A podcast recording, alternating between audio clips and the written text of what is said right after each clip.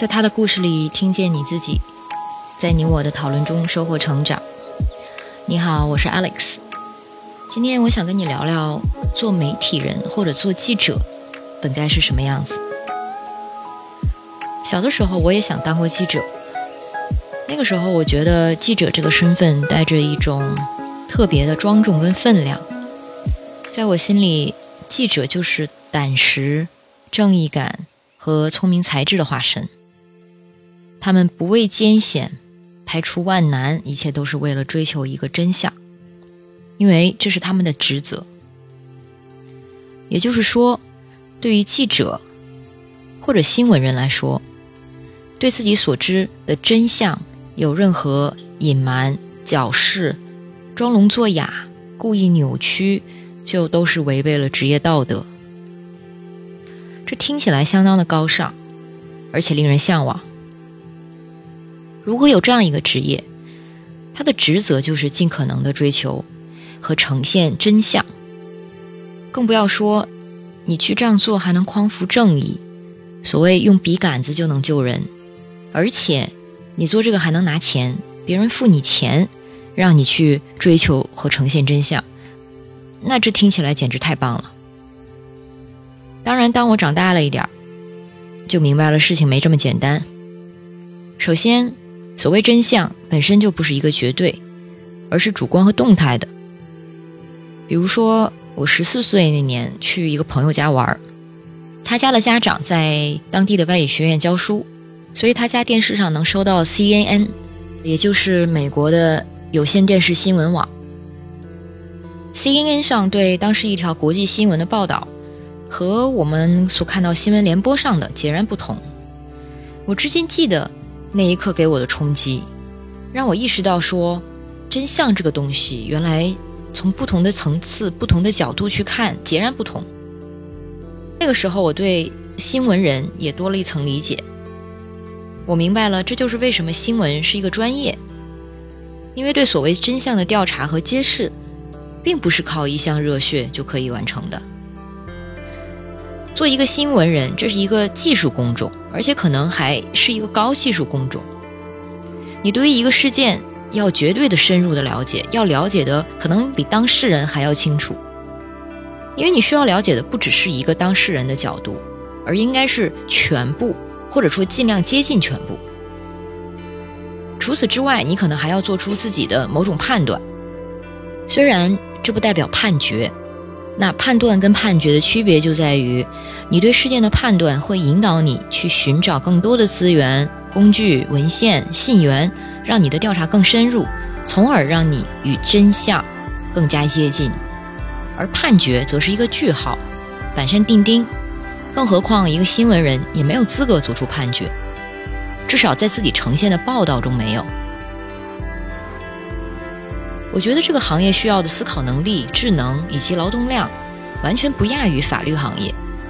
而且记者还需要自己去到第一现场，这可能是一些法律从业者也没有的体验。但是呢，在之后，到我快上大学的时候，我渐渐明白了，在国内学新闻会很艰难。具体什么原因，我说了也发不出来。但是，就如拿钱发通稿久了，我真当自己是记者了。这个故事里所讲的，大部分报业已经成了腐坏的工具。而如果你有一点儿所谓的行业道德，反而可能会在这个行业里感到格格不入。当然，良心报纸还存在，良心的记者也不计其数。这些从业者可能绝对不允许自己为了红包写通稿，因为如果你对这个行业曾经有一点信念和理想的话。如果有一天你发现自己在为了几百块的红包写通稿，那一瞬间大概你会感觉到一种对行业的破灭和对自己的彻底破灭吧。出卖自己可能就是这种感觉。关于新闻人这个话题，我实在没有办法在允许的范围内做出更多的批评，而我不能说的原因，其实和为什么会出现故事里那种腐坏的报社的原因是一样的。那我就说一些能说的吧。我想说一说我心目中一个记者该有的样子。做一个记者，其实的确是拥有一定权利的。这个故事的作者也提到了这种权利的感觉，只不过在这个故事里，他感觉到的是一种虚假的权利。但事实上，当你拥有一个平台，拥有发声的能力，拥有一定的信用和权威，这个时候，至少很多人仍然会相信传统的新闻，所以这本身就是一种权利。但是，在一个成熟的理想的新闻行业里，与这种权利相伴的是同样沉重的责任。除了我刚才上面已经说到一些，一个优秀的记者应该有这些去一线的勇气。多层次的思考能力，以及深挖的调查能力，还有敏锐的洞察力和嗅觉。除了这些之外，事实上，